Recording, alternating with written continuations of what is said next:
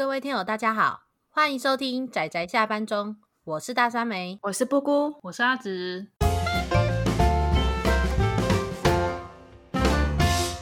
各位听友，大家好。大家今天看漫画了吗？大家还记得我们上一次就是讨论《Seven Seas 幻海奇情》这部作品，就是到了故事的一个段落。那我们今天讨论的内容继续 focus 在这部作品，但是就是会有另外我们比较多我们个人的一些想法跟讨论，比较私心吧。换句话说，就是比较私心的讨论啊。不过我觉得我们上一集其实已经有蛮多私心的喷发，没错。所以大家要有呃不好意思跟大家先说个抱歉，这集可能会更加严重一点。好，那我们这篇就算是找由谁谁开始我吧，我吧。我们上次提到，就是按剧情顺序下去，我们提到小暑之章，就是下 A 中的安居跟阿良跟下 B 组相遇了。那在这个过程中，安居跟阿良都有转变。接下来，我们故事的视角就会把它转到小花这边，也就是村主这边。然后下一个章节就是惊蛰之章，大家担心。二十一集到第二十四集左右吧。小花原本是因为安居跟阿阳的原因，独自被迫跟村组的大家分开了。那小花经历了一些事情之后，终于回归了村组，就是这样子的篇章开始。这段其实有提到一个蛮有趣的是，我们之前有提过，小花的爸爸让小花故意算是走后门的方式进入了。这一个算是七种子的计划的复苏者之一，因此让安居还有阿良对于小花的存在其实有非常深的芥蒂。然而这个时候，当小花阴错阳差，因为很多意外离开了跟他们一起的聚落之后，他又重新遇到了他们原本村组的刚开始走散的藤子，还有藤子还有莴苣，叫莴苣吗？嗯，我们台版的翻译是千沙，莴苣是大然的翻译，后来东立都翻千沙，就是音译。用他的读音去翻译的话是千沙。我觉得千沙有一个想法，其实我觉得蛮有趣的，是说他认为既然你会。进入这个计划，就代表说你的爸爸其实对于这一个计划是非常认真去执行它，也所以他才能够在这个计划中那么有力，也所以这是一个他爱着你的方式，就是他很努力的工作，然后期待后面的人可以活下去，也同时用这种方式来表达他对自己的孩子的期待，还有希望，还有爱。因为千沙是来自于比较名门贵族，也算是达官显要的那种家族，所以就是从他的角度来看这件事情，我觉得是也蛮有趣的。应该说他是知情者吧，他好像是知道自己会被送来，跟那个村组里面那个角右，对不对？对，角右万座，角右也知道自己会被选。对，角右不知道，但是他的女朋友知道。嗯，对，他女朋友知道，而且他从最刚开始就知道。这边是压到蛮后面才揭露了一件事情。实际上被冷冻的人类当然不只有主角这几个。其实我在看的时候也会有吐槽，哈哈，这几个人够吗？生下来的孩子够吗？会有这样的吐槽，对，因为我之前有看了一下研究，最低的繁衍族群，它里面有讲说，你要至少要有将近一百五十个健康的女性，跟大约五十个就左右的男性嘛，就是你至少总 total 最少人数要两百人，你才有办法繁衍族群这样子。因为总会有就是近亲交流的问题。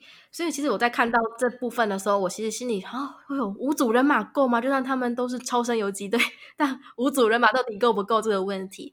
那其实这不是盲点，我都觉得这不是盲点，是因为那时候大家都宁可把钱花在避难所上面呢、啊。没有，后面不是有就是解释了这个点吗？因为他们其实还有冷冻别的小孩啊，他们冷冻了三百个大量的人类幼童，就解决了这方面的问题。对，是没错，可是是小孩耶。我记得冷冻小孩他们好像是。当初是因为说制作避难舱可以到未来避难舱其实很昂贵，所以那时候只能容纳容纳这么多的人。可是当他们把这些人、这些年轻、这些算是所谓的挑选出来精英人类送去之后，他们还剩下一点点的位置，于是他们就想了最节省的方式，就是直接冷冻小孩子，就变成一个成人的位置可以塞三个小孩子进去。对，他们当初是这样子，所以才把那些小孩塞进去了。但是就解决了我那时候在看的时候忍不住吐槽的一个点，就是 基因上的一个问题。我说一句实在话，我觉得这是一件非常危险的事，因为小孩子是很难养的。就是我觉得小孩子是脆弱的。如果你真的要选所谓的到未来比较有可能活下去的，不应该先选小孩。可是他们的设定不是，就是他们并不像主角群，是因为电脑判断他们的环境已经。可以人类生存就自动解冻，它是要特地去寻找解冻方法，它必须有人去特地寻找解冻方法才可以成功解冻的。他们设定是这样子的，所以他没有期待这些小孩子要自己在这个未来活下去。他其实原本预计这群小孩子就是为了让给这些人类来去当做是火种、种子库之类的嘛。对对，种子库。对，而且他们。他们其实到最后，他们也还没有真的把他们叫醒啊。嗯，是我个人是很欣赏这边，因为我很担心，等到他们全部叫醒之后，这人数会膨胀到什么地步？对，不好控制。我觉得应该是站完脚步，等他们真的都确认好之后，再去把这些小孩子们唤醒，是比较正确的做法。对，所以那个作品就很恰当的在这边就做了一个收尾，然后留了一个悬念，说以后会把他们解冻的。是，然后安居他们去寻找跟其他人。的交流，他们其他人在这个这块岛上寻找着可以安居乐业的地方，等到一切稳定之后，再把孩子唤醒，然后新世界就会来临。因为有时候少女漫画，它会、嗯、我们会有看到一个倾向，就是说它会往乐观的方方向去描写。所以我看到这边有很多孩子必须拯救、必须解冻的时候，我就很担心，如果往乐观方向描写，那是不是都必须把他们都拯救出来，然后解冻出来？哇，这人数膨胀！他本来三十个人的群像群像剧吼，那个镜头就已经非常分散了，我无法想象如果再继续扩散会怎么样。真的，我其实那时候还是有点担忧啦。我对田村优美老师虽然有信心，但我还是有点担忧。最后他非常爽快利落就收尾，我真的觉得很棒。没错。嗯，我心里非常赞赏。对，用最后的故事，然后去描写所有的人去如何跨过他们的心里的那一个坎，但是又没有去把整个故事拉到一个无法收回的地步，然后就做一个美好的 ending。最终，最终篇章的话，就是各组协力行动，然后想办法把这些可能会被怎么讲，就是把这些三百个冷冻的小孩子全部救出来，然后顺便。将那些原本有心结的那些下 A 的这些成员们的内心逐渐治好。例如说，那个诶那个用滑翔翼的那个女孩子叫什么名字去了？小琉璃。小琉璃，对，小琉璃那段就是让她真的把大家都带出来。怎么讲？虽然说那个是算是幻觉嘛，但是我我个人更相信那真的是她把留在那里的人带出来了。安居也是啊，嗯、安居也是最后找到那个他那个阿茂。阿茂的遗体，他把遗体带出来，真的我，我觉得就是他把他背出来那一段，真的才真正解开他的所有心结。真的，就是就算我知道这真的是一种少女漫画的美好浪漫，但是我还是很开心是这样的结局。我救赎，我认为救赎戏是必要的，人类是需要救赎的。是真的，他们那么难以走过他们心中的那一个那一些悲惨，尤其下 A 的人，就是他们。太惨了，但是幸好到最后，他们要么就是有认识的人可以帮助他们走出那些心结，要么就是他们后来用某一些方式和某一些行为，总算让他们走出心中最黑暗、最阴惨的那些地方。我觉得真的很感动，就是谢谢田村由美老师救赎了他们。嗯，我觉得这是田村由美的作品中很大的一个特点，就是他的作品有一种，嗯，怎么讲呢？好像在祈祷这些他笔下的孩子们可以获得一个幸福的未来的这种祈愿吗？嗯，是。我在读的过程中可以感受到作者这种笔下的温柔，这是一种很微妙的东西。我不知道该怎么去形容比较好，就是作者的笔触，他可能给他们安排了一些很难过的过往，可是他在这个救赎的过程中，他是充满了温柔跟包容的。他并不是他跨过那个门槛而已，怎么讲，获得了新生的那种感觉嘛？对啊，结局不是就说他们就仿佛婴儿一样，经过阴道，然后又再次重新的，就是被生产在这个世界上。我那时候真的好感动啊！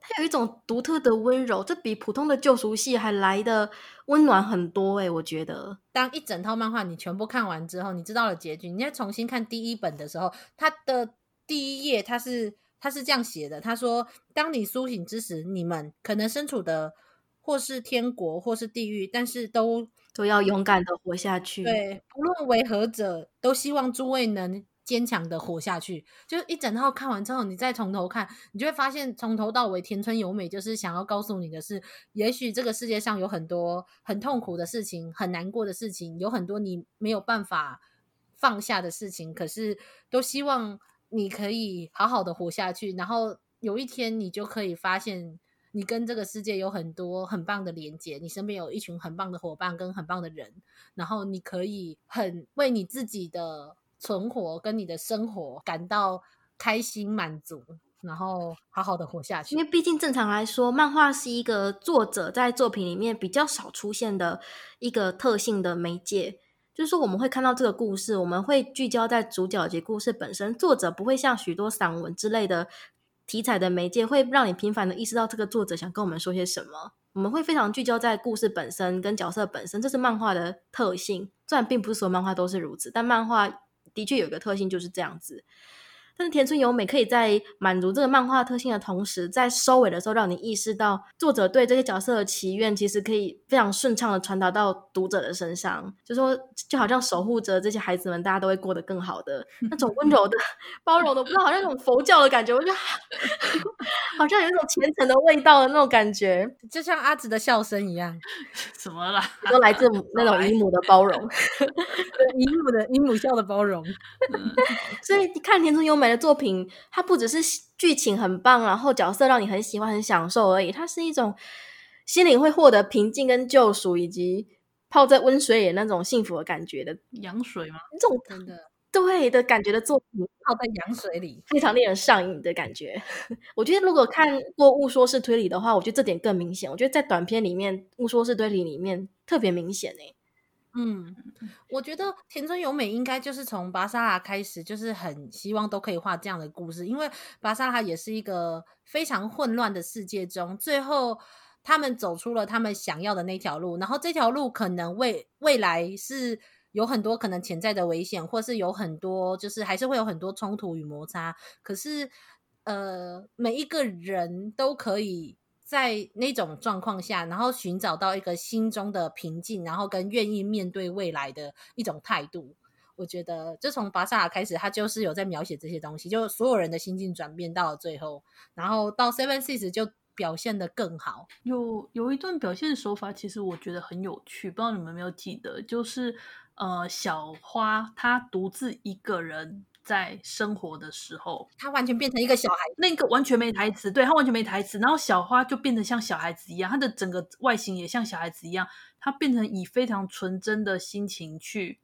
对，面对这个世界，我提一下他的背景。那个时候就是安居对小花就是强暴未遂之后，他们以为小花那时候死掉了。那时候是小花好像掉进水里，然后安居想去救她，但小花不敢伸手，然后安居也没有主动去伸，就是那个一个犹豫吧。看起来好像就是安居对小花见死不救，然后小花就被水冲走了。这么讲好了，安居跟阿两在遇到下逼之后，他们获得了一个升华。那小花这边的剧情就是透过刚刚阿紫讲的那一段没有台词，然后他回归最纯真的小孩子的样子，去独自生活，去解决他心中的那些困境、那些困境跟疑惑。这一段后面有接一个，就是后来之后小小花不就是跟那个之前村主的另外两位会合嘛？但是这一段有一个蛮鬼畜的，嗯、我觉得蛮蛮地狱、蛮鬼畜的一个段落，就是当对独自生活的时候，他不是跟好几个动物们一起在一块吗？啊、那当时他以人类的感性，他判断就是猪跟马，那时候就是他觉得有用，所以那些他们他没有对猪跟马，他没有吃掉那些猪。对，他觉得他们是好好朋友，就是一起生活的人，呃，一起生活的生物。对，他认为他可以自己选择他要吃什么，他不吃什么。但是等他跟村族的其他人会合，然后吃到肉，他就说：“这靠要这个肉好吃哦。”我那段好地狱哦。真的就是，虽然说当然没有，其实没有更残酷啦。就是这如果要更残酷的，应该一般青年漫画会有更残酷的剧情。但是我觉得这不能说是残酷，这是一种让你认知到现实的感觉。嗯、它里面还提到一个很有意思的地方是，像新卷的狗，你不会去吃它，嗯、因为人类就会认为狗是朋友。嗯、马的话，人类认为有用，所以人类也不会去吃它。可是看到猪时，人类会把它认为是食物，所以人类会吃猪。嗯，是啊，这个很有趣的人类本位呢。嗯，对啊，因为那是因为我们，因为他们这一群人是在文明下的人呢、啊，对，就文明下就是活下来的人，他们的认知中就是这个样子。所以，如果像小花，她也没有跟他们讲说那只猪不要吃的情况下，猪就被吃掉了。最重要的还不是说不要吃，他们会完全没有警戒心的靠近一个他们不知道的生物，就是因为小花。对，可是他们就这样把它吃了，吃了，而且小花自己也吃。了，然后说天哪，就是好久没有吃到肉了，好好吃这样。好地狱哦！这一段我那时候看着，哇，好地狱哦！这也是我很喜欢的一段表现手法啦。虽然他也只是淡淡的带过了说人类的本位价值。也是，我是觉得老师很好玩，嗯、田中老师很好玩，他就是会偶尔这样穿插一点小小的东西，然后点你一下，点你一下，你就觉得，哎、欸，可是小小的东西就是积少成多也很可怕，他就是到处东拉西扯，嗯、然后旁征博引，就是把很多我们现在会遇到的议题巧妙的融入这个故事里面。嗯嗯，然后当然他只是配菜而已，就是我们可能主要就是了解主角的成长，那这些议题可能就让你觉得是事件，他们是配菜，可是。有时候那些会刺到人心的部分，又会让你忍不住的警醒一下。嗯，这个地方不是文明的社会，就是不能用以前的生活，然后来看待这个世界。另外一个是，我觉得会有会直接想到说，新卷的狗不能吃，然后跟他们身边带的那匹马不能吃，是因为我觉得他们可以从他们身上感受到某一些用途，可是猪感受不到实质上的用途啊，吃。对，就就吃啊！但是我说一句实在话，我也不觉得这有什么错，因为在那个世界中，你本来就是踏在其他的尸体上活下去。小花她的想，她真正最冲击的是说，我没有把他们当伙伴，我没有把他们当朋友，我没有把他们当成就是我拼命都要把他们保护下来的人，就像新卷对他的狗一样，新卷真的是用也是用生命在保护他的狗，可是他没有。嗯、小花知道自己并没有把这一些动物当成。就是自己要拼命保护的对象，可是他又偏偏放任他们，就是对人毫无警戒。嗯，我觉得就是因为他不是他心中最爱的那一个那一些地位的生物，所以我觉得他才感受到这种罪恶感吧。嗯，我觉得是这样，就是他给我的讽刺的那种痛的那种感觉，比较像是在这里。嗯啊，我也觉得这一段描写的很好，无论是他从那种对世界的探索，感受到那种孩子般的初心，然后到。这种初心引申出来的这个地狱梗，我觉得都是一个很不错的展现。我这这一段算很短，也印象非常深刻。那布谷有什么想要讲的有趣的、喜欢的场景吗？也不到说有趣，我觉得称不上有趣，它也算是有点小地狱。诶，哪一段？还好啦，就是就是安居跟阿良被流放之前，那时候下一组的其他人。医疗组的，还有就是元五郎，还有小琉璃那些，他们其实跟村组已经开始融合了，不是吗？然后针对他们在下 A 篇的时候遇到的遭遇，嗯、他们就分成了两个方向，就说你经历过这样的事情，你怎么还会去做同样的事情？那但是安居他们说，我已经经历过这样的事情了，我不会再犯同样的错。很有趣，我就是觉得那个那个跨页，就是上半部是安居，就是说就是因为知道才要这样做。然后小丽在下面说，就是因为这样知道才不能这样做。我超喜欢就是这个对比的，就是就是随着人格差异吧，角色的人格差异。对，你看的点不一样，然后你的性格不一样。他们经历了同一件惨剧，那是某一方面会觉得说，因为我经历了这个惨剧，是我不要再让这个惨剧再复制一次，所以我们不可以表现的跟制造惨剧的人一样。可是安居却认为说，我已经经历了这个惨剧，我知道这个惨剧要带给我们的是什么样的教训。那我学到了，那我不可以再让我犯我自己犯过的错误再发生，我不要再因为我的手去发生这样的惨剧。我就觉得是，虽然他们都是好的想法，但是行为完全不一样。那边我其实也觉得很难过，可是我觉得很兴奋，因为我觉得那边超棒的。他完全把就是这两队人可能会有的不同的想法跟冲突表现的很好，他就是值得跨越的魅力。这是为什么？我觉得这个群像剧就是最棒的地方，是每一个人的想法不一样，或者是他们的个性上面的不一样，会影响他们做事的方式，或是态度，或者是也许他们的目标跟他们的行为是一样，但是他们希望达到的目标有时候是不一样的。他们在这种交互作用下去如何生存在那个地方，然后更了解彼此，彼此化学作用出每一个人面对未来的态度。这样，我觉得。就是这一部最值得看的点了，就是几乎每一个小角色的心理成长，就是无论是下下 A 的每一个人的心理成长，然后到下 B 小小夏跟长丸的心理成长，然后到长丸，我很喜欢长丸这个角色呢。虽然一开始是个不良少年，但后来变成一个很可爱的少年了。欸，我必须要说，就是有一段不是春不是不春夏逼的有一个巫女的角色吗？小莹。哦对，小莹说看每个人的手相，然后很温和的说出一些非常关键的话。哇，虽然说可能就是作者想要借着小莹的口去说，但我觉得真的太棒了，我超爱那一段，我反复的看。然后他是这么说长晚的啊，他就是说你是一个很爱撒娇的孩子，你以前是一个很爱撒娇的孩子，可是遇到了一些事情，所以你变得很尖锐，但你现在变得很圆滑了。是，嗯，所以他就是看似尖锐，但其实很圆滑的一个角色。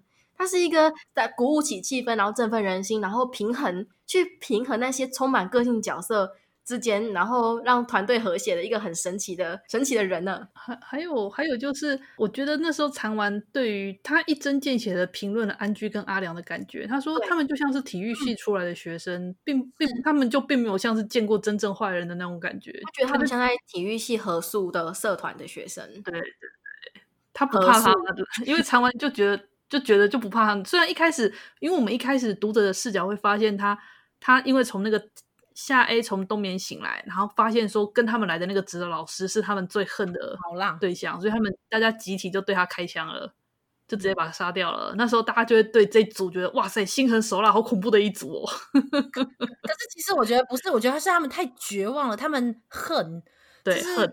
真的是恨，就他，我觉得在那个当下，如果假设是我，我甚至不会觉得那是心狠，我觉得那是一个这个感情需要一个发泄。也许我甚至知道渣人是不，应该说跟来的老师里面他是最烂的一个，对对，最烂的一个，就是我打自内心的，就是我觉得，尤其他们那时候不是讲了吗？他说再也没有人会监视我们，再也没有人会管得了我们，但是也再也没有人可以救得了我们。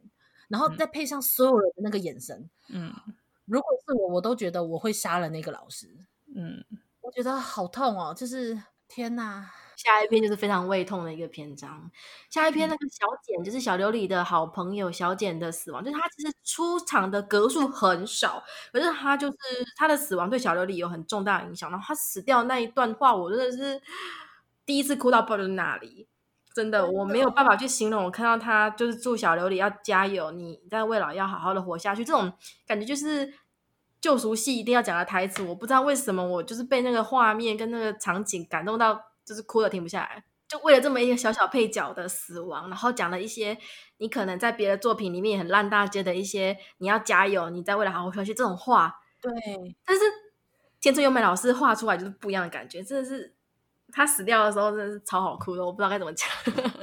对，然后那那三个就是那两个无法到未来去的朋友，然后给了他那个彩色的手链，然后到了最后走出来的时候，那个手链断掉了。在那个时候，我真的是眼泪掉下来。我就想说，对，我知道，就是他们跟你一起来了，然后他们知道你会过得很好，然后你真的会过得很好。我那时候就觉得，哦天哪，哦，那一段还有那个就是死掉死前在那里告白啊，就是两个配角在那里死前告白，然后我就是。真是 不要这样子，不要这样子，不行、啊。的恋情不行啊！我一直都觉得你很不错呢。嗯，不，抱着他哭，我真的是天啊！我现在想想，但是其实，在夏夜里面，我最难过其中一个人，其实是元五郎。他在把他自己养的、从小养大、陪伴自己的动物这样亲手杀死，然后一边哭的时候，我也是受不了，我也是疯狂的哭。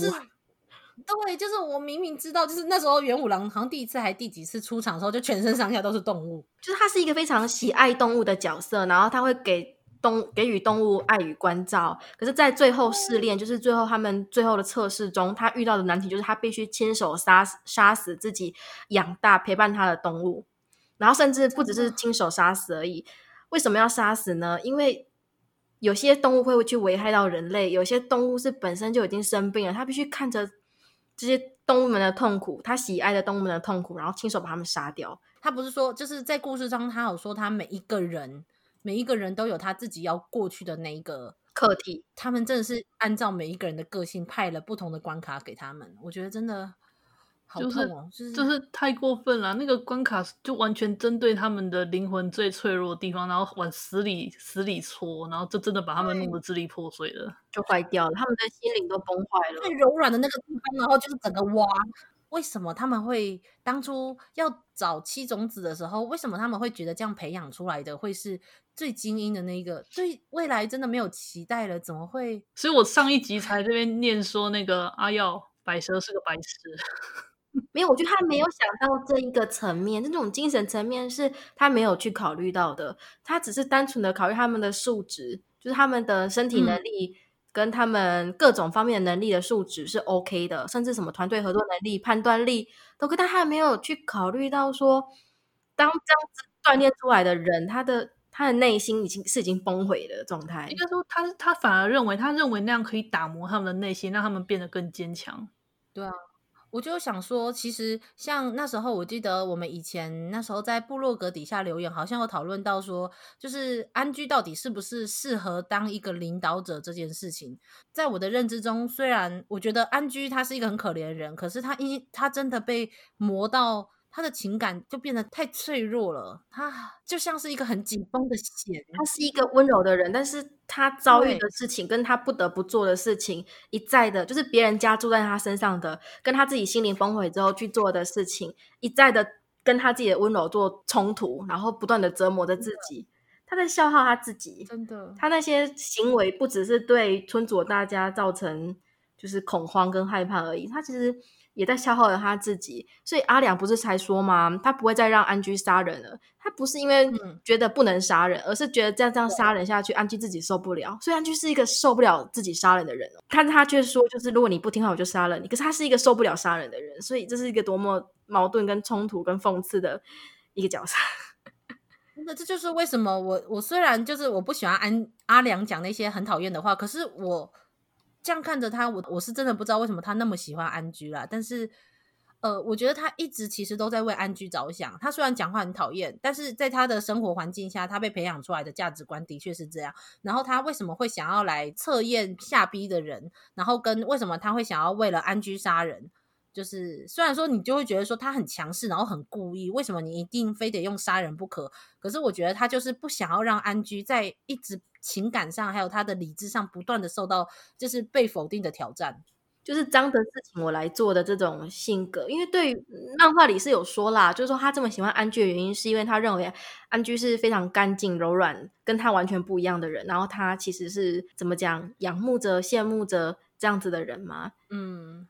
虽然他不否定他自己，但是他其实是喜欢这样子的人的。安居的干净让他觉得，我的意思是说，他喜欢他到有一点太太讲的有点越来越抚慰了，怎么回事呢？哎，不是我要说，我真的觉得，我甚至那时候要不是因为有小纪在旁边，我甚至我我自己私心我说一句话，我站这对 CP。啊，两个，我觉得就算。到未来有那个同性恋也有怎么关系？虽然说红子说就是老师不会让同性恋到未来，但其实这也其实是未知的嘛。然后他其实这边其实没有说他到底是不是同性恋这一点，那时候是未知的。但我觉得如果呈现这种状况，我我个人是觉得蛮有趣的。对，我觉得蛮有趣的。对，但是后来没有。后来很正常的，就是 B G 的走向了。可恶，没有没有在这边超出少女漫画的范畴。不是，它还是少女漫画。这个用理性的方式来讲，我觉得也很合理啊。因为你是为了繁衍，你们你们这些种子还包含着繁衍后代的希望，所以当然是尽量用异性恋比较好啊。对。所以，但是我只是以就是如果这个故事更有趣，就是看戏的角度，我就会觉得哇，我同性恋也挺好的。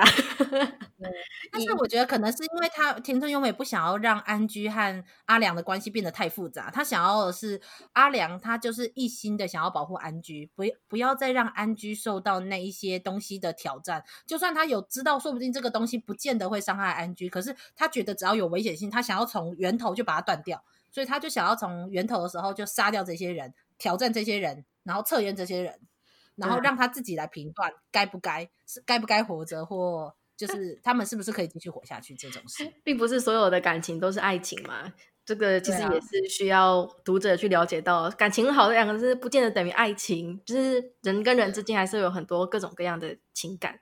最讨厌也可能是喜欢的这种这种情感，听起来越描越黑。哎哎，等等等等。我只是觉得田村优美在这部分的这种，我觉得蛮有趣的是，他把安居和阿良这两个，其实如果今天我是在他们手下的受害者，我一定会讨厌他们。可是看完他们的故事，还有他们的心路历程之后，我发现我打自内心的不会，就是没有办法怪他们。我甚至到了最后面，我是真的很感动的是，就算安居没有办法被小花。谅解跟接受，我觉得小花也不是不谅解，但是我觉得她没有办法接受安居，她生理上没有办法，生理上没办法接受这样的对象，换、嗯、成是我，我也不能接受啊，所以我才觉得说这一段老师处理的很好，就是因为安居对小花强暴未遂，而直到最后，小花虽然可以勉强面对安居，可是她也很老实的说，我会怕你，嗯，是没错，对，那个安居跟。小花提出说，你就是他想要跟他道歉嘛。那其实小花的回应就是说，其实我不恨你，然后其实我也不需要你的道歉，因为他自己也认知到，就是说过去发生的事情是怎么样。然后他也甚至感谢安居阿兰的帮助，他其实是很理智的，可以去接受这一点。但他生理上，他因为过去那些事情，所以说我理解，但是我还是害怕你，我只是想要你不要再靠近我。是，所以这个。过错已经住下了，他其实是没有办法去，他的伤害已经造成，他不是一个道歉就可以去解决的。即使对方已经理解了，嗯，嗯，是我同意，我我也觉得，我觉得这个结局很好，但是也不是，但是就是我觉得的确，也许说不定他们这一辈子就只能走到这一步了。可是。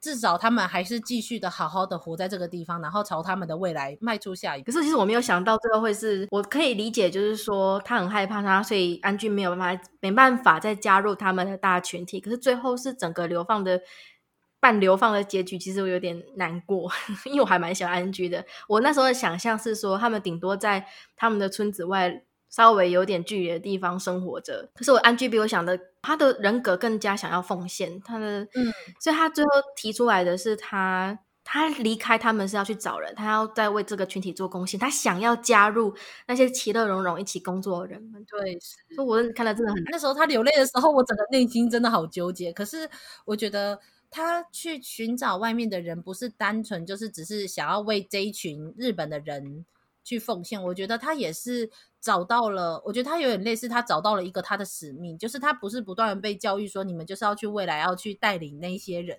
也许他发现说，也许我们不应该去像是以居高临下的那一种态度去对他们，但是我仍然是可以为这些人做出一点事情。而且他本来就喜欢照顾别人，其实他很享受照顾别人这件事。嗯，就是我觉得说不定他想，他一部分想的是说，他可以找到更多的人去帮忙更多的人，然后让大家可以在这个世界中可以。过得更好，然后成为他们的交流。一部分是可能也的确是他先离开小花一阵子，我觉得说不定小花在他们分开了一阵子之后，说不定说不定哪一天就是他可以就是不会再那么害怕，说不定呢。太理想了，因为我们都没有经历过这种事，我们也不会知道是你之后的会变怎样啊。对啊，但是也同样就是我觉得安居会成为这样的话，我觉得小花她也知道她没有办法。我觉得小花也感受得到，她没有办法完全的去怪安居和阿良，就是她知道她爸爸做了什么。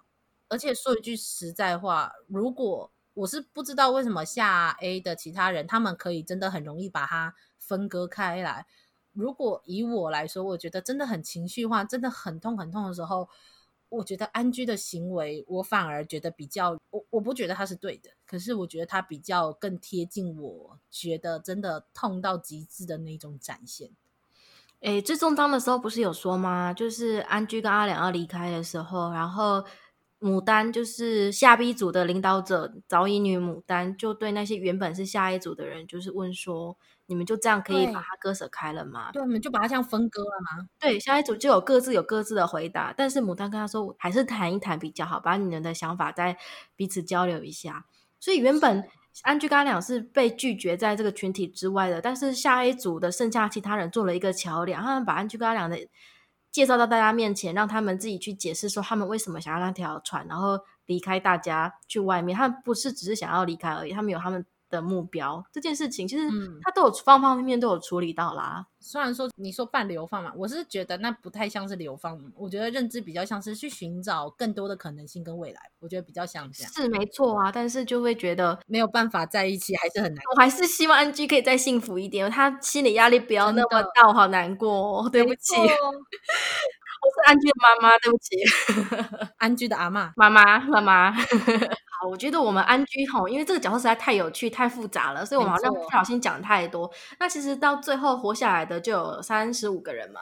我们要不要把剩下的时间拨给？就是其实我们中间其实略过很多有趣的角色，可能每个角色再提一提、提一提之类的。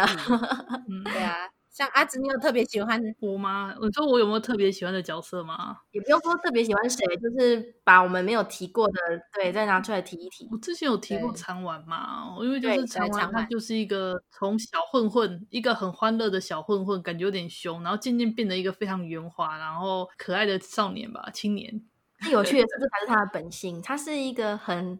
很可爱、很爱撒娇、温暖的人。对，这才是他的本性。嗯、他是褪去了他的尖锐的外皮，留掉有出本性。而且我觉得他跟他跟阿兰还有小夏他们之间的关系是一种非常奇妙的平衡。他们每一个人的个性很不一样，可是刚开始禅丸是很愤世嫉俗，没有很想要跟其他人接近的。可是他被阿兰所打动，最后也觉得就是。想要看着小夏成长，小夏是一边就是被长丸推着，然后一边被阿兰拉着，然后最后他有所成长。阿兰在他虽然乍看看起来好像很乐观、很开朗，可是到后面他就是有一段蛮自暴自弃的时候。其实小夏跟禅丸他们在旁边很不断的努力，希望可以就是让他打起精神的那一种态度跟行为，所以又让阿兰又再次的变得乐观一点。我觉得他们三个的存在是一种蛮奇妙的三角关系，我我很喜欢他们三个在一起的感觉。然后下 B 组的话，必须还有必须还有一提的就是他们的领导者牡丹，早乙女牡丹也是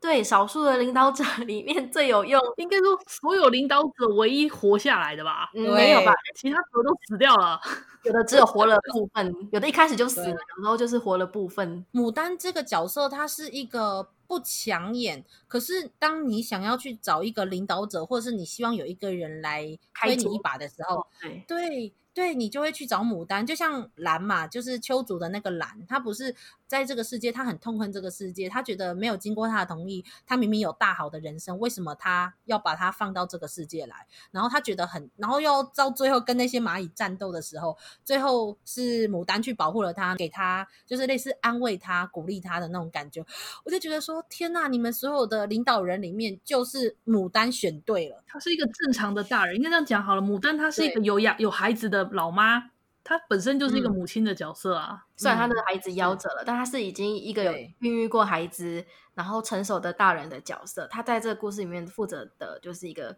这样的位置。她的她的画面可能不多，但是她举足轻重。对，她没有像春组的领导人有一种莫名的英雄情节，又没有像秋组的十六夜有一种非常不知道为什么这么懦弱，还要跑来当。就也他也不算懦弱，其实他也不是懦弱，他只是不够强势到可以当领导人。下 A 的领导人就不要说，就是、就是个渣，这样就是。然后那个谁，然后东卓是很无奈，就其实他还蛮像是领导人，可是就是很快就死了，没几格就死了，没几个。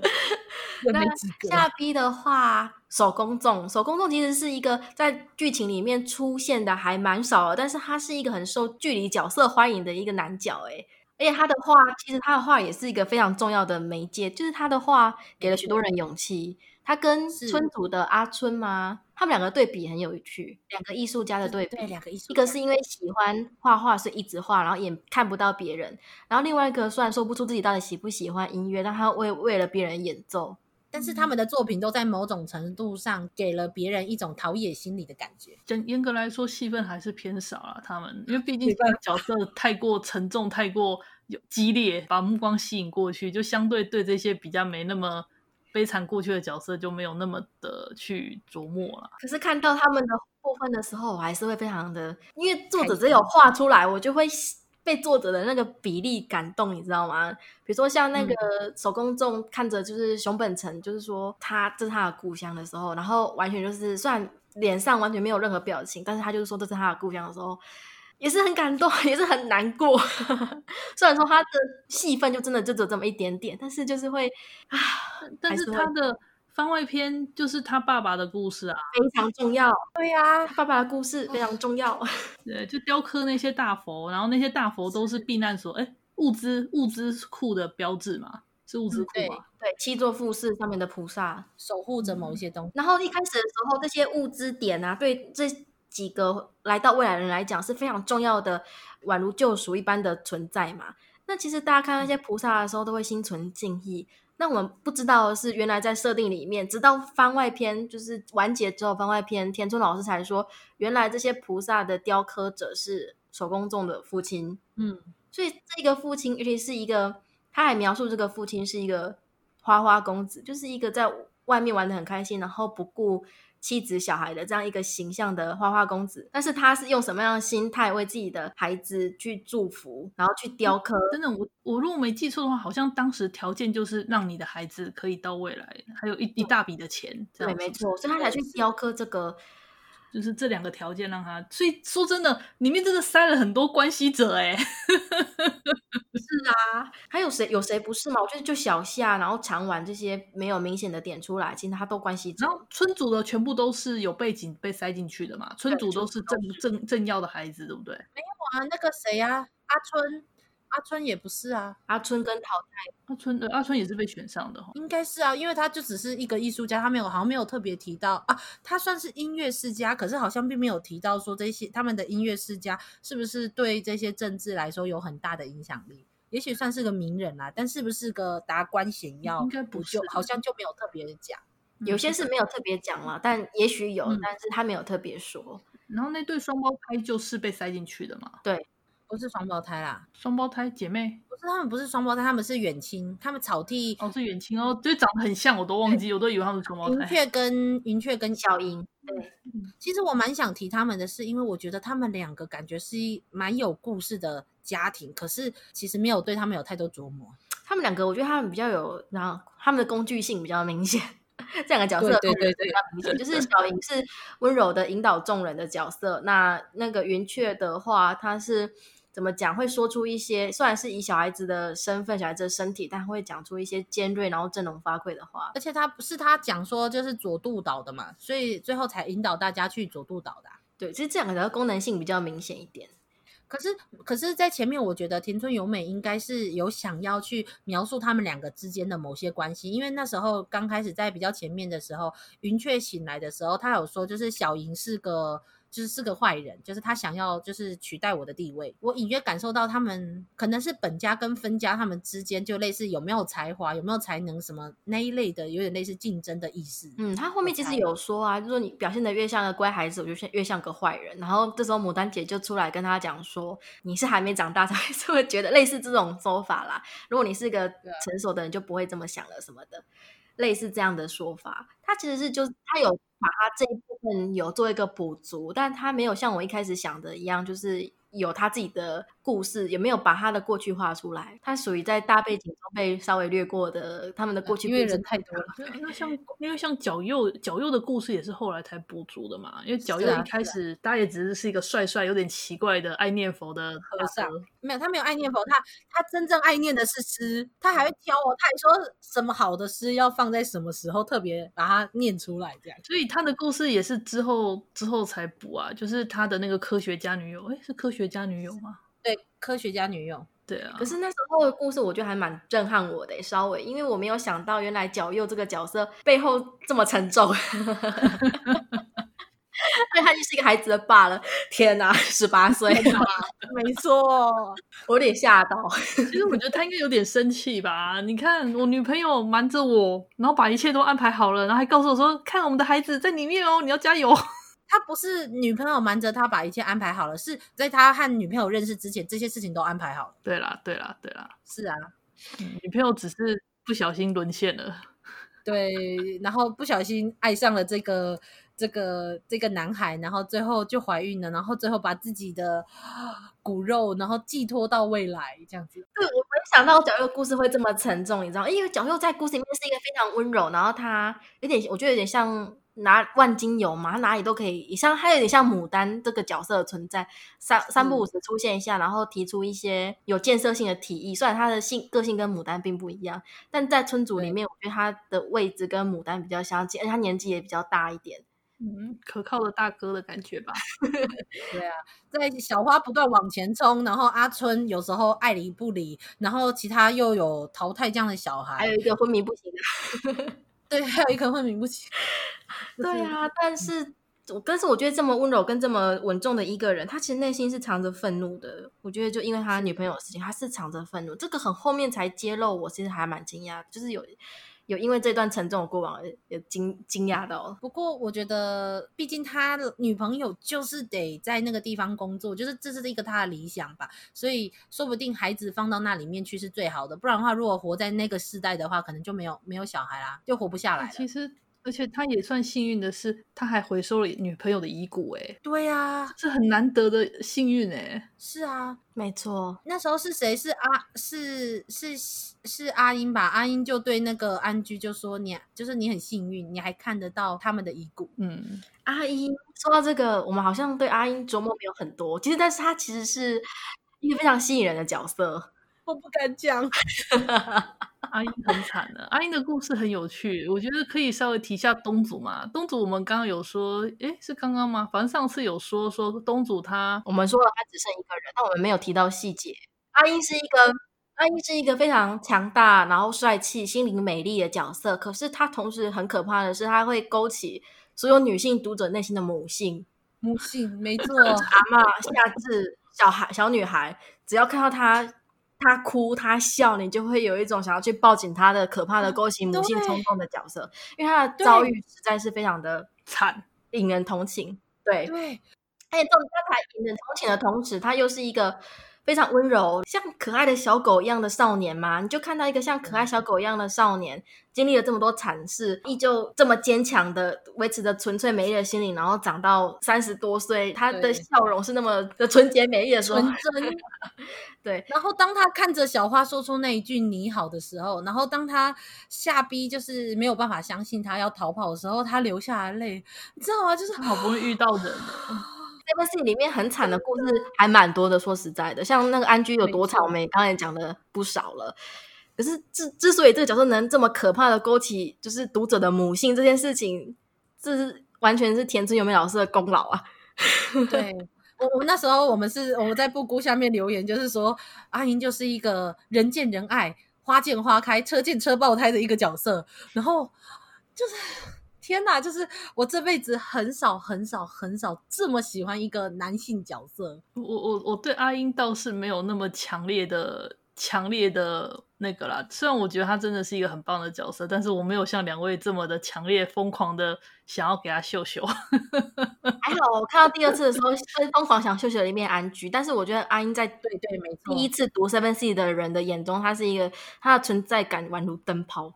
因为东主的故事就就是以他为主角，然后你就看到东主一开始就已经挂了一半的人了，接着呢，领导员又又突然又挂掉了，剩下他跟另外两个算是好友嘛，就一起，好友，啊、对，然后到最后两个好友又为了守护他而死掉了，哇，好惨哦！对，真的。可是他，你知道他不是有一页，他就是说他为什么要活下来，然后他不是趴在雪地里，然后下一页翻过去就全黑，对。然后那整个背景就是整个黑，然后你就觉得说天啊，这个人活得如此的绝望，就为什么要活下来？你看夏 A 再怎么样，安居不是说嘛，我到未来还会继续保护小琉璃的，然后阿良也会觉得他要保护保护安居，然后他们一群人是在一起的。可是他就是这么的绝望，可是他还可以维持着这么善良然后坚强的心灵，他就跟夏 A 安居做了一个很强烈的对比。你看安居他遭遇了这样的惨剧。他心里也是崩坏的，你知道吗？但是阿英他撑过来了耶，因为他想说还可以遇到其他组啊。他那时候其实一直很期待，他想要去救其他人，对，他一直很期待。可是他在这个期待中过了十五年，这是最痛苦的地方。就是我们看到东祖故事结束的时候，是他想要，他抱持了期待，他走出了新的一步，我们很开心。结果下一个是他出现，十五年过了，十五年，十五年，十五年。对，然后他遇到的第一组人竟然是下逼刚好碰到了自暴自弃的阿兰。不，我觉得那个是因为当时阿英他满头满发长长长的，看起来就很可怕怪。如果他把那个胡子的头发整理一下，就是一个帅哥，就完全没问题了。我说真的，你不要这样。就是，可是，在那个当下就没有那个时间点，他那时候没有想过这件事，也没有人可以帮他剪胡子啊。嗯，对啊，他那个大胡子脸看了就会怕，不知道哪来的怪人。对，然后怎么知道一剃掉？哦，帅哥，美男子，欸，我必须要说，他真的是不是我的菜，就是这种小狗型的，真的是不是我的菜。对，也不是我的。可是那十五年把他打磨成一个非常，我觉得人真的是人见人爱、花见花开、车见车爆胎的一个帅气的角色。虽然说我我也是这一次在重看的时候，我觉得我更心疼的角色反而从心变安居，从阿姨身上转对变安居。我真的后来再重看，你可能年纪大了，就是我觉得我也是第二次看的时候，完全是阿娟安娟妈妈那种状态。所以我觉得我我我觉得我没我没有办法不心疼安居这个人。重看下 A 组的故事的时候，你就会看到他小时候是一个如此。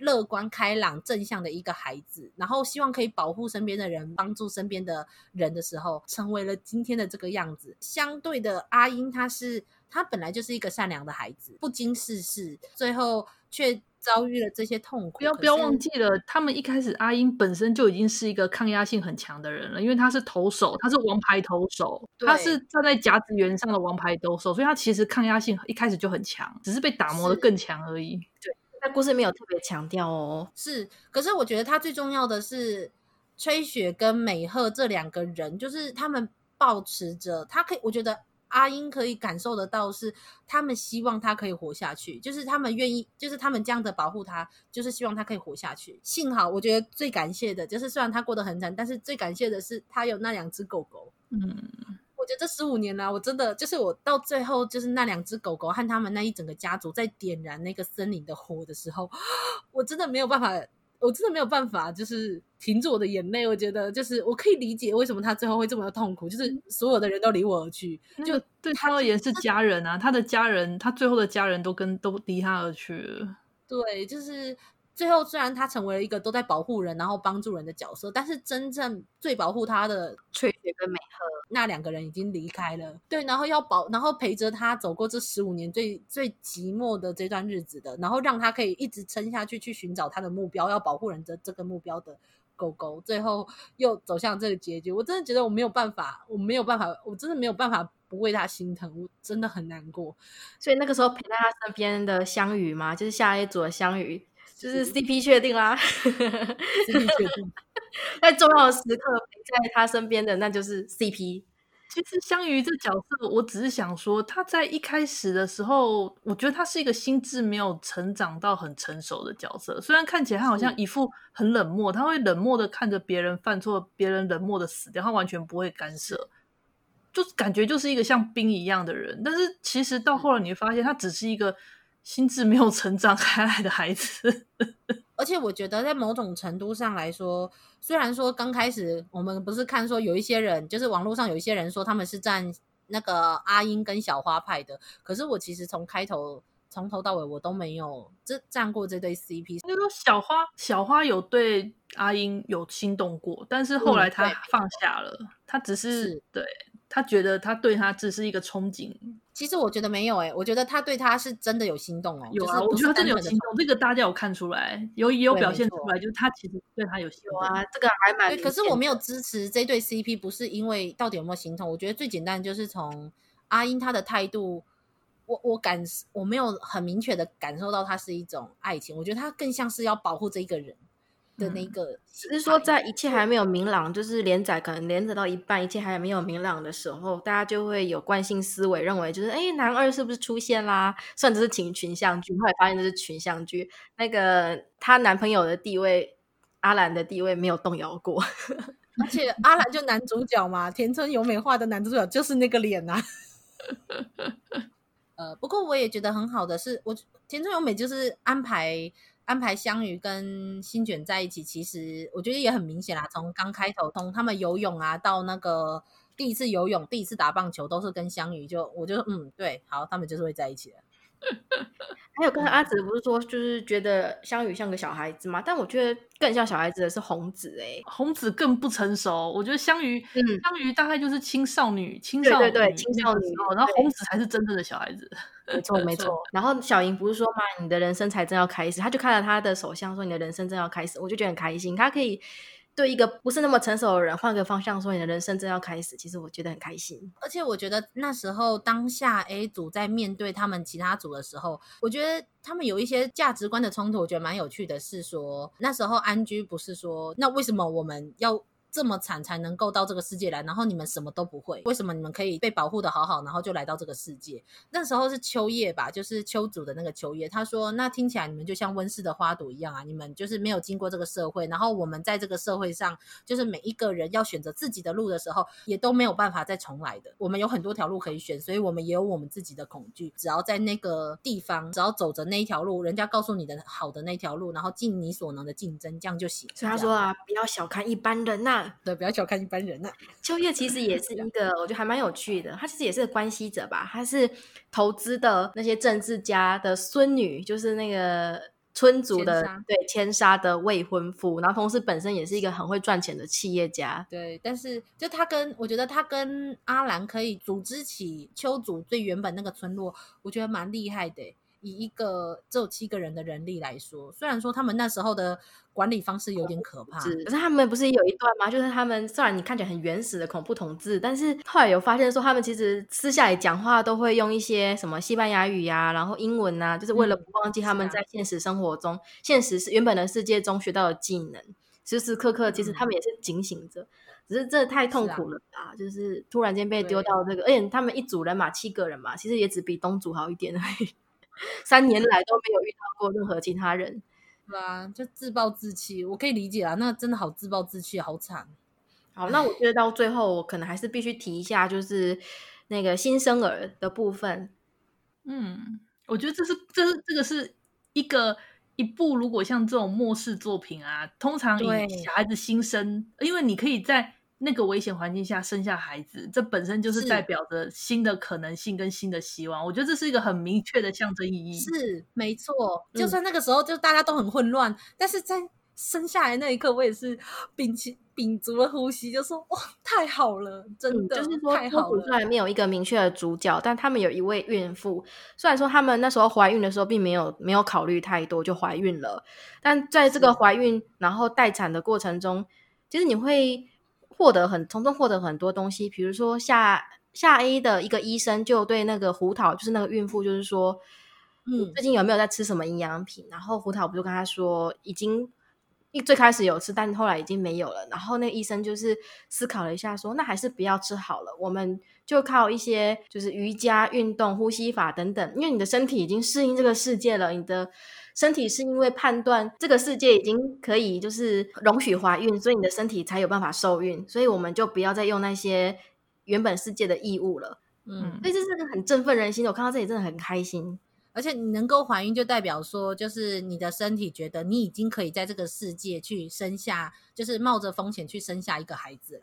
对，因为我觉得女孩子的女人的月经其实是一个很反映你环境的事情。就是你的身体很健康，但是如果你刚好压力比较大，你可能就会来的比较早，或来的比较晚，这都有可能。光是你心理压力有点大，或是很不舒服，对对，就会这样子。那可以在顺畅的怀孕，就表示说这个环境已经足够足够安全到让新生儿诞生，虽然还不是那么的和平，但是已经。足够了，嗯，真的。最后用就是用新生儿，然后还有一百零五个就是儿童在那个方舟里面，我觉得真的是，虽然说对，就我也知道这是就是一种老梗的狗血的剧情，美好的祈愿呐，对，就是一个好乐观哦，就好浪漫，哪有可能？就是就算我心里多少还是会吐槽说，哪有哪有那么乐观？就是你们每一个人做的那么好，就是那么碰巧，那么幸运，都都完成了。可是综合主义，对。但是我还是不能否认，是我真的还是很高兴，很高兴，就是他们这一群人可以好好的在那个世界上活下来，嗯，对，然后而可以可以迎接新的生命，而而且还没有讲完，是七种子计划不单只有日本，而是全世界都有呢，对，突然就充满了希望，嗯，而且这个这个就会连接到很很早哦，大概在第十几集吧，就是阿兰。丢出去的那个瓶中信，嗯，就是大家都认为说这样的行为荒诞不羁啊，你谁知道这个信会不会随便乱飘，然后就卡在某个礁岩？可他就是没关系嘛，我们就丢丢看嘛，也许会有有人有回应。结果就是来自遥远的一方，其别的国家的七种子计划的人就给予了回应啊，就留下了一个就是线索跟火种。我想说的是，实际上这真的是非常非常非常非常非常近乎不可能的几率呢。是啊，没错。我我说一句实在话，你没有你没有看看说这群人，就是每一个人几乎都没有任何的竞争哦，没有环境的压力去竞争，然后可以如此的彼此同心协力帮助彼此，几乎有时候常常甚至已经抱着要。牺牲自己去保护对方，去生下孩子，然后又保护了这个方舟。你不觉得这已经都不是？当你当你认为全世界人类只剩下三十几个人的时候，你也不会太想去把对方干掉吧？是不会。可是说一句实在话，那是因为他们几乎都没有碰到环境的压力啊。例如说，他们没有碰到就是食物很少的时候，他们没有碰到真的就是，例如说我们两个人，然后前面有一个就是捕食兽，就是要吃我们的时候，你你就没有碰到那个需要把另外一个人推出去。那、啊啊、电脑不就是？是已经判断那个时候可以活下来吗？而且之前就有啊，最早的时候他们确实就遇到这种危险啊。他们一开始就下意识的觉得，就是我们应该要合作啊。他们下意识就这么觉得，他其实没有，他这部分的冲突都让下 A 下一组去背了。对对对，我就想说。我跟你说，我当然觉得说，如果是我，我当然会觉得说，那最好是彼此协同心协力活下去，当然是最好的。可是事实证明的就是，人心就是没有那么的单纯与光明啊。有啦，他有描写啦，他也有把他们冲突都画出来啊。他只是就是他们的冲突，对啊，他只是在这部分。偏乐观，应该说，我觉得下 B 组最能代表田村优美这部分的想法。啊、我觉得下 B 组光是如果以他们那个附魔一样，在他们遇到其他组之前，早就该灭光了。但是他们却可以靠着他们的乐天跟运气、幸运这样子，对幸运这样对，对这样支撑下来。他们虽然如果我们一直把焦点放在下 B 上，一定会吐槽个不停。可是有趣的是，这不是下 B 组一组的故事，它还有春夏 A 秋跟冬。然后你知道，在那个时候，他们乐天下逼乐天的愉快的，就是过着他们只有明天没有后天的日子的时候，对啊，春夏秋冬这几组的氛围不是非常的紧绷吗？嗯，是啊。所以当四点转换到下 B 的时候，我真的是有种啊久旱逢甘霖的那种那种感觉。我觉得下 B 组存在是必须的，你知道吗？就是让紧绷的他们放松吧。对，我深深的感受到田村美安排这一组的，让我这个读者。让我觉得这个世界是需要下逼这样的存在的。哦、我不，我不否认啊。我觉得，因为其他组都很优秀，其他组都很优秀，所以他们都会不自觉就先考虑到我们要怎么存活，因为他们都太，其他组都很优秀啊。是啊，没错，优秀的人会未雨绸缪啊，但不像 B 这边就就完全乐天派，因为他们不够优秀。我 我觉得不是因为他们不够优秀，我觉得。我说一句实在话，我觉得他们就是运气好，他们就是运气好，碰到一个水源充足，然后食物也充足，然后又碰到了一个有有船，然后可以住的好好的环境。如果假设他们不是运气好碰到，我本来想说的是下 B 就是 EQ 高的一组啊，EQ 高嘛？对不起，我还是比较偏向于，我觉得他们是因为运气好，所以他们才，我我不是故意要说，所以他们如果真的很惨的时候，他们都会伤害别人。我的意思是说，当今天。如果你是站在跟下逼一样，就是跟他们一样运气好的话，我觉得大部分的人都会有这样善良的选择。但是那当然，田村由美也也没有故意把他们推到一个很极致的残酷的状况，他就是告诉大家说，的确他们是运气好。但是他们也是一群好人，所以他们借由他们的运气好，保持着乐观的心情，然后去感染了其他不同的组，跟尤其感染了夏 A，尤其感染了安居跟阿良，所以让安居跟阿良最后才会有。你看小静不就是一个乐天派，然后坚持的陪在阿良身边，我觉得这就是他们存在的意义嘛。田村由美希望可以保护这一群人的这些心灵，所以让他们可以过得过得开心，嗯，比较像这样吧。嗯，但是我不是说他们就是一个碰到环境很悲惨的时候就一定会去伤害他人的人。我只是说，这是前提，只是说他能活下来是因为靠着运气。那前提是他们是好人，这样子。但是，但是我觉得你看阿良也是啊，就阿良的心态可能跟我一样，跟我比较像。他说你们就是就是你们不能每次都靠运气好，但是他也同样的，就算知道他们是因为运气好才能够保持这样的心态，他仍然受到了他们的感召啊。所以他就是在这里做了一个融合啊，那边就是一个融合的，就是你要同时未雨绸缪，做好准备，那同时你要有同时拥有那个乐观的心态啊。他同时有的乐观吧？对，他就是同时点出这两点都是必须的，他们两边都各自拥有一个是不够的，他们必须是啊，两边都顾及到才行。就像夏 A，其实他们不会玩诶、欸，是那个到阿良，是那个他们到了夏，就是认识夏 B 之后，他们才教他怎么玩。他们连休息都不知道。对啊，是。嗯就什么，而且不是那时候还有淘汰嘛？就大家说，就是我大家都叫我大熊，然后其他人都说天哪，就是那你怎么没有戴眼镜啊，什么之类的，然后就夏 A 全部每一个人都说哈，那谁？他们他们就是从小就没有玩乐啊，他们没有他们没有娱乐的观念啊，然后也不教他们打电脑，因为他们觉得未来不会有，这一点也很好玩。是我想说，等等，那佐渡呢？那佐渡岛上面怎么一大堆机器啊？最后要靠云雀一个小孩在那里点电脑。就因为他们当初认为说到未来应该机器都不能动了吧，没有想到还能残留的，还能使用的。呃，我也我也很难想象，就哇哦这样。哎，总之我觉得最后结局看完就是原集 满足。这是一个很完整长篇，它是一个很长但是很完整的故事。那虽然角色很多呢，但他们都有被妥善充分的描写到，并获得心灵的成长。这是一个已经非常完整的故事了，所以看完会有一种满足。满足感，你不会想要再去抱怨说这里应该多一点，那里应该少一点。或许会想看点后日谈啊，我还是会想看一点他们之后大概五年、十年后的后日谈。例如安居可能找到国外的人啊，或回来了或干嘛的，再给我更多一点幸福的日子，拜托。对啊，对，拜托，请给安居多一点幸福的日子。像我也想看他们把小孩子解冻之后，然后教这些小孩子们的一些。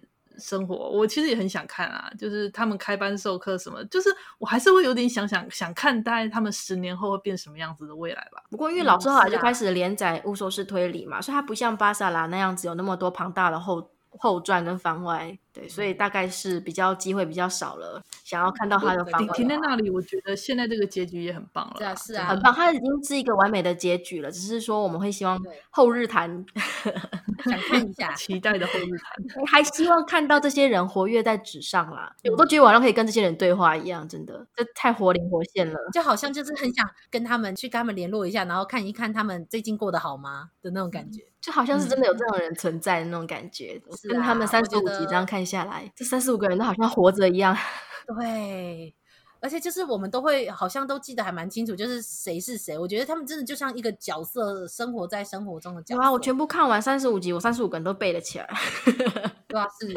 超级清楚的。就是我觉得这真的是天哪，怎么有一个人可以画群像剧到这种地步？因为我觉得甚至是还有包含一堆死掉的配角哦，加起来应该有五十个人。对对对。少年漫就算是少年漫画好了，少年漫画的人数通常都会比少女漫画还要多，因为格局可能通常设定什么更庞大。但是有时候我们最多就是喜欢那几个角色，可是你不会把大部分的人都记起来。可是多的话，有时候就会有模板化或边缘化的问题啦。是，然后田村由美就不一样，就是他塑造的这一个故事，就是会让你就算你不记得这个人的名字，但是例如说你就会说哦，那时候是谁谁谁做了什么。然后你就说啊，对，我知道那一个人，就是会有这种让人印象深刻的事情，这样清晰立体吧。每个角色都非常的鲜活，这一点是处理的很好，很厉害。我觉得就是，所以那时候本来看到他说要去连载新的作品《误说是推理》的时候，我还有点担心，想说，呃，田村由美老师就是绘画推理作品嘛？然后后来我就在看到《误说是推理》的时候，我就觉得。啊，就是田村由美老师虽然用了不同的设定，可是他还是在画他擅长而且非常优秀的地方，就是在人物角度的剖析，然后很多侧面的描侧面的描写，然后还有很多深入人心的话语，我觉得都是他的长处。然后可是又画了一个新的故事，然后我觉得很棒。好，那这有关于 Seven Seeds 的讨论差不多了吼。对啊，是啊，对，我们也拉一拉扎的跳来跳去的，不好意思让听众朋友就是。我们这一集应该真的是要看完一整套，看完一整套的人，对，就是真的才能听的讨论。对，就当做赶快去看。各位应该有听到，就是我们其实有放了一个，先前有放了一个新的答案上去，其实那就是我们的本意了。大家如果看完之后有兴趣，再来听我们的讨论会更有意思。那如果想要跟我们一起讨论呢，那就加倍的赞了。对，没错，就是希望有跟我们一样，就是可以把田村由美老师就是优秀传教出去。就希望多一点台湾的台湾人可以去看这部作品，说不定可以让东立把二十五集的后面中文代理完。我我觉得有点难度啦，其实。他好像是因为代理到期，所以他才不会继续往下出。对啊，虽然除非他又重新再买一次版权，可是这一套好长啊，不知道有没有人愿意买。哭。我觉得换新出版社的话，应该也会从头出，除非东立自己把它买回去，再把它后续出出来。可是因为动画也出完了啊，然后又那个样子，没有引起热潮，所以觉得很困难。没有动画，没有动画，Seven Seeds 没有动画，Seven Seeds 没有动我这边就只是 murmur。那我们的讨论就到这里告一段落。那最后就是想要跟大家听友强调一件事，就是 Seven Seas 没有动画，嗯，是假消息，没有第一季也没有第二季动画，然后没有 Netflix 上面的动画。总之，这就是我们最后的。最后的结论，这样，谢谢，谢谢各位听友听我们在这里，就是一大堆奇怪的私心爆发到现在，因为这一部真的很好看，我觉得我我认识的人中看完这一部的，都会陷入一种疯狂的狂热当中，没错，都会入教，因为剧情太精彩了，真的。对，嗯，我们如果要说的话，这就是真的是一部少女漫画的史诗作品，就是新世界的史诗，应应该对啦，我我会把它分类在科幻，怎么讲？未来冒险哦，它它它它很难分类，但是真的太精彩了。嗯，那那我说的史诗是一种格局，嗯、就是我如果是符合这个格局，我就会叫史诗。所以，我如果真的要讲的话，我会认为这部对我来说真的是一部少女漫画的史诗作品。而且，它的热血，我说句实在话，它的热血不会输少年漫画，它的格局不会输青年漫画，但它的细腻，它有着它少女漫画的细腻。但到头来，它其实就是少女漫画。就是我不能否认，它就是少女漫画，可是就是它不会输，甚至它的热血真的不输少女漫画这一点，我觉得真的一定要强调，因为很多很多人不去看这一部，可能一部分是认为它是少女漫画，一部分是因为它的画风，可是它真的不会输，所以希望就是虽然我觉得有耐心听到这里的听友，应该基本上就是已经已经看完这一部的人啦，但是就是希望啊。真的很希望这一部可以在台湾就是知名度高一点，真的越多人知道这部好作品就越好。这样，那大家就跟我们一起传教吧。嗯，嗯对，田中由美老师大神，嗯、然后记得大家也要记得去买《误说是推理》，这样之后才会继续中文代理哦。这样 OK OK，不断宣传这样。好的，那我们今天的讨论就到这里，算是告一段落了。有任何想法或者是意见的话，都非常欢迎在我们的。噗浪或是粉丝专页上面留言，想要跟我们一起讨论对田村有美老师的爱，然后要怎么传教，也都非常欢迎留言，这样告诉我们你的心情。嗯、那我们的节目就到这里告一段落啦，下周要记得再收听我们其他的节目哦。就这样子啦，大家拜拜，拜拜，嗯，拜拜。